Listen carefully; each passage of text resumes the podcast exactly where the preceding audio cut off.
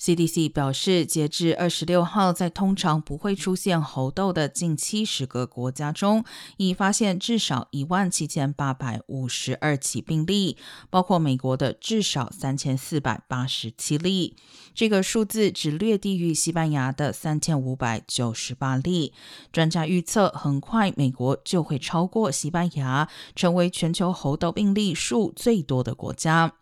哈佛大学流行病学家哈内基表示，美国猴痘病例数的激增部分是由于检测大增。他认为，美国病例数会继续增加，并会超过任何其他国家。